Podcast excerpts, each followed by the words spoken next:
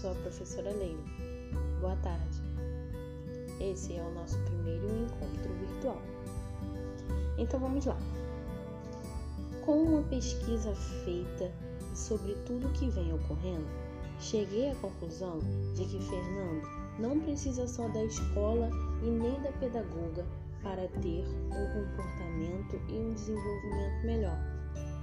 Pois bem, analisando essa situação, quero mostrar importância do papel família para o desenvolvimento no processo de aprendizagem do seu filho.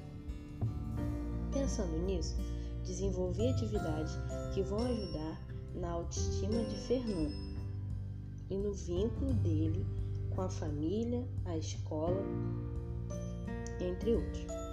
Como foi proposto um encontro virtual, trabalharemos com uma atividade por semana, sendo elas a estimulação da participação da família, estimular a ação entre família, criança e professor, representar a família e estimular a articulação do conteúdo.